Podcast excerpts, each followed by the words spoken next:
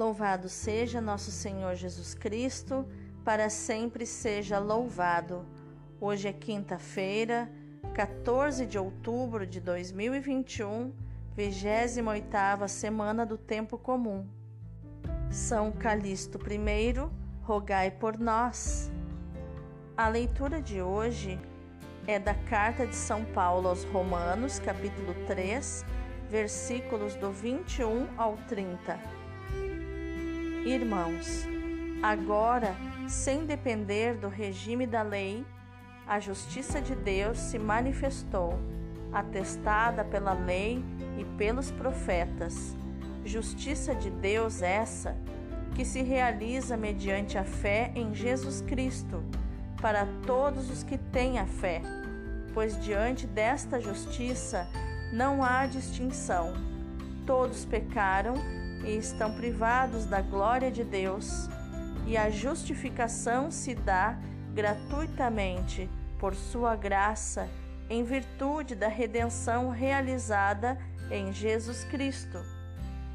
Deus destinou Jesus Cristo a ser, por seu próprio sangue, instrumento de expiação mediante a realidade da fé. Assim, Deus mostrou sua justiça em ter deixado sem castigo os pecados cometidos outrora, no tempo de sua tolerância. Assim, ainda ele demonstra sua justiça no tempo presente, para ser ele mesmo justo e tornar justo aquele que vive a partir da fé em Jesus. Onde estaria então o direito de alguém se gloriar? Foi excluído. Por qual lei? Pela lei das obras? Absolutamente não, mas sim pela lei da fé. Com efeito, julgamos que o homem é justificado pela fé sem a prática da lei judaica. Acaso Deus é só dos judeus? Não é também Deus dos pagãos? Sim, é também Deus dos pagãos, pois Deus é um só. Palavra do Senhor, graças a Deus. O responsório de hoje é o Salmo 129 ou 130, versículos do 1 ao 7. No Senhor se encontra toda graça e copiosa redenção. Das profundezas eu clamo a vós, Senhor, escutai a minha voz. Vossos ouvidos estejam bem atentos ao clamor da minha prece. Se levardes em conta nossas faltas, quem haverá de subsistir? Mas em vós se encontra o perdão. Eu vos temo e em vós espero. No Senhor ponho a minha esperança, espero em Sua palavra. A minha alma espera no Senhor, mais que o vigia pela aurora. No Senhor se encontra toda a graça e copiosa redenção. O evangelho de hoje é Lucas capítulo 11, versículos do 47 ao 54. Naquele tempo disse o Senhor: Ai de vós, porque construís os túmulos dos profetas, no entanto, foram vossos pais que os mataram. Com isso, vós sois testemunhas e aprovais as obras de vossos pais, pois eles mataram os profetas e vós construís os túmulos. É por isso que a sabedoria de Deus afirmou: eu lhes enviarei profetas e apóstolos, e eles matarão e perseguirão alguns deles, a fim de que se peçam contas a esta geração do sangue de todos os profetas, derramado desde a criação do mundo, desde o sangue de Abel até o sangue de Zacarias, que foi morto entre o altar e o santuário. Sim, eu vos digo: serão pedidas contas disso a esta geração. Ai de vós, mestres da lei, porque tomastes a chave da ciência. Vós mesmos não entrastes, e ainda impedistes os que queriam entrar.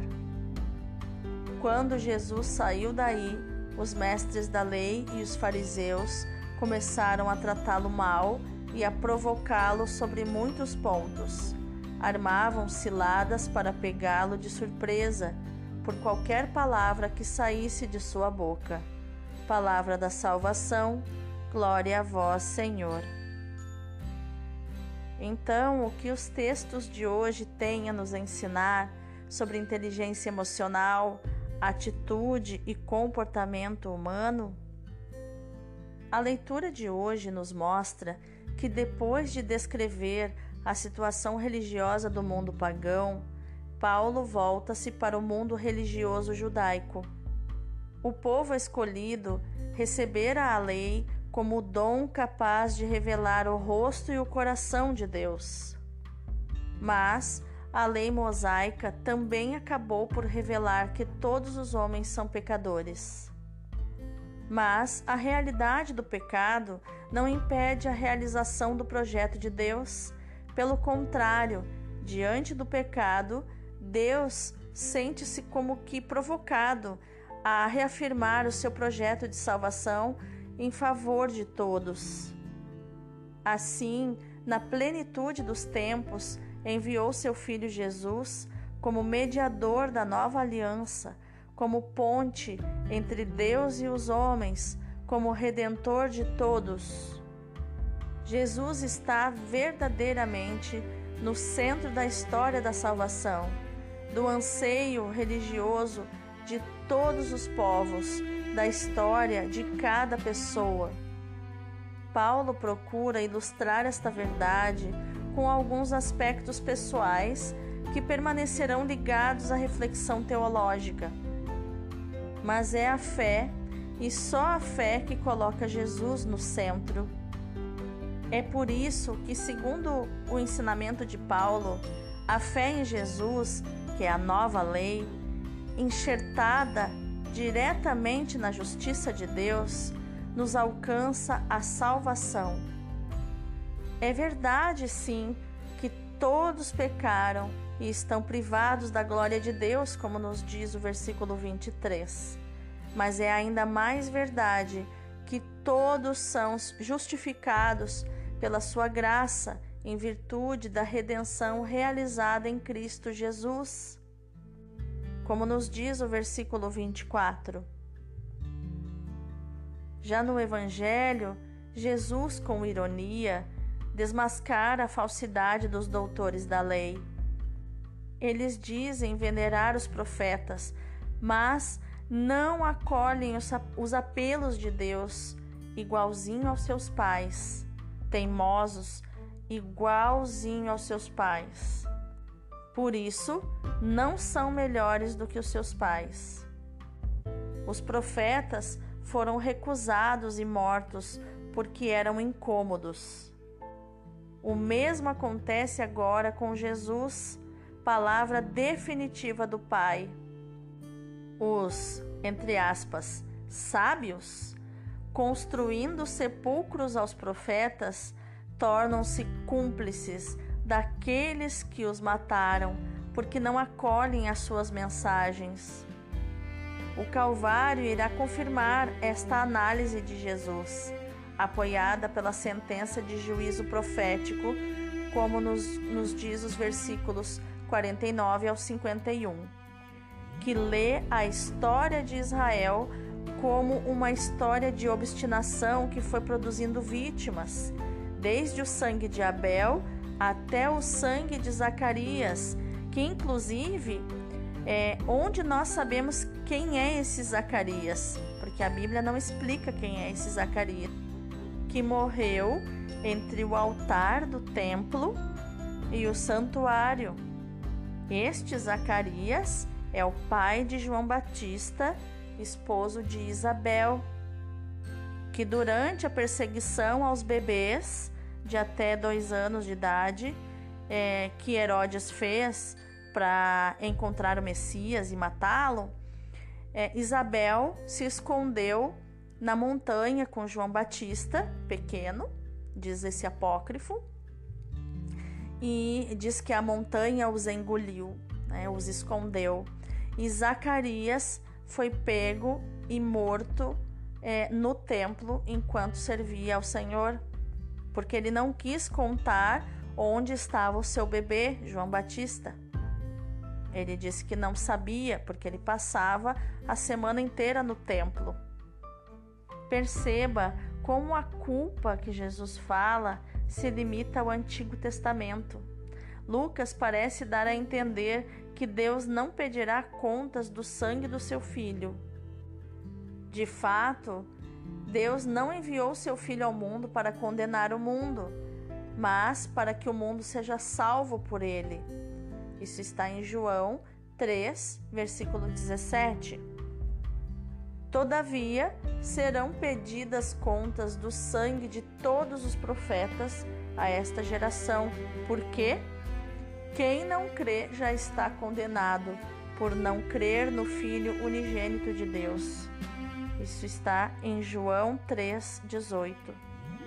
Jesus denuncia fortemente a arrogância intelectual e religiosa dos doutores da lei, que, embora dispondo dos instrumentos necessários, não seguem nem reconhecem o caminho que leva a Deus, indicado pela lei e pelos profetas. E pior ainda, tornam a palavra de Deus inacessível ao povo, retirando dos preceitos e das normas de Deus o seu verdadeiro significado. Isso que ele diz a eles no versículo 52, vocês se apoderaram, vocês doutores da lei, se apoderaram da chave da ciência, não entram na ciência e ainda impedem aqueles que querem entrar. São soberbos porque amam mais a si mesmos do que a verdade. Paulo continua a refletir sobre a condição humana. Infelizmente, nós, pessoas do século XXI, não nos espantamos com o quadro pintado em tons escuros pelo apóstolo. Nós estamos muito acostumados a ver o mal entrando em nossas casas sem fazermos nada. Submetemos nossos filhos ao excesso de TV, de redes sociais, de jogos eletrônicos, de imoralidades e deixamos que esses eh, objetos eletrônicos eduquem os nossos filhos, ditem as regras das nossas famílias. Vemos isso também para além muros de nossas casas.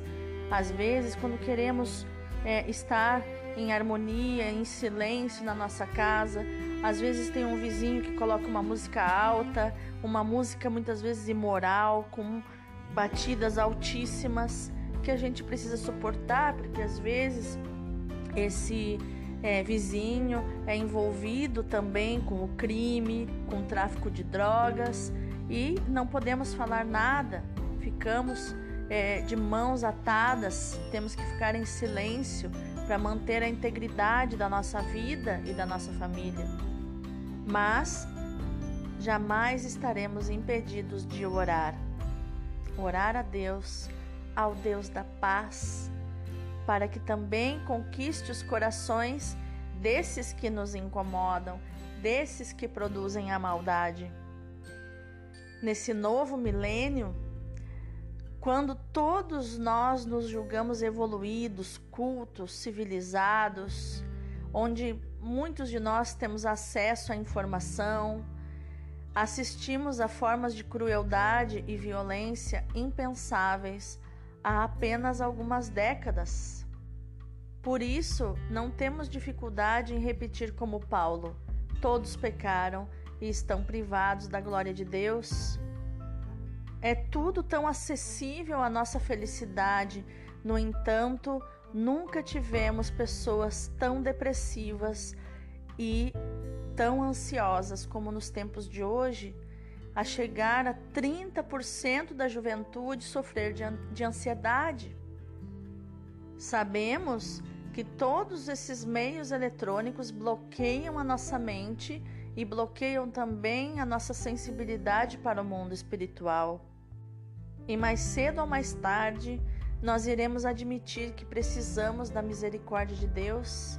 Sem ela, nós não conseguimos nem nos tornar justos e nem agradar a Deus.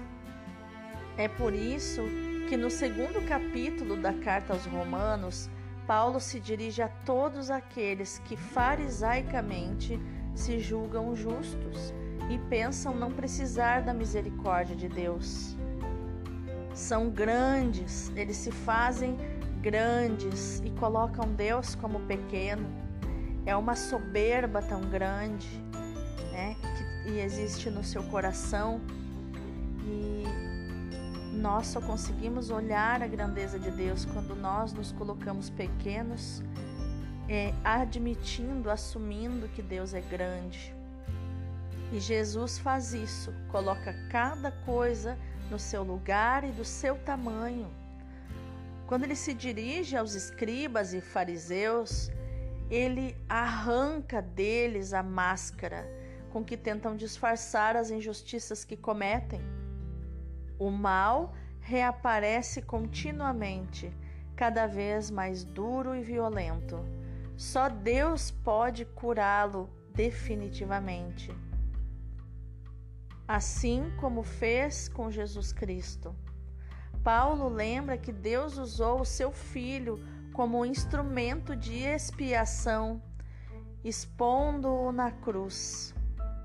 Deus poderia ter nos justificado de outro modo, mas o caminho que ele escolheu escândalo para uns e loucura para outros, foi o do amor até a consumação total, até ao ponto de receber em si todos os golpes da nossa tremenda violência. Uma gota do sangue de Jesus seria suficiente, nos diz São Tomás de Aquino. Uma só gota pôde resgatar toda a humanidade. Porém, o nosso Deus não é Deus de uma gota, ele é Deus que entrega o seu sangue inteiro, todas as gotas. A imensidade do dom nos faz compreender a malícia do pecado. Nós não conseguimos ter a dimensão para avaliar totalmente o grande amor, a grandeza do amor de Deus do dom de Deus, esse presente que é a salvação em Jesus Cristo, e nem a gravidade do nosso pecado. Mas a mais simplória das ideias sobre esse amor e sobre a gravidade do nosso pecado já é suficiente para abrirmos o coração à gratidão, à ação de graças, ao louvor e à adoração a Deus.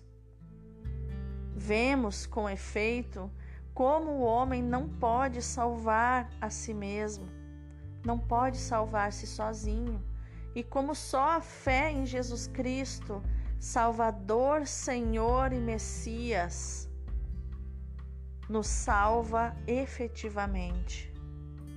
Em Cristo, nós, os injustos, nos tornamos justos, porque participamos da justiça de Jesus.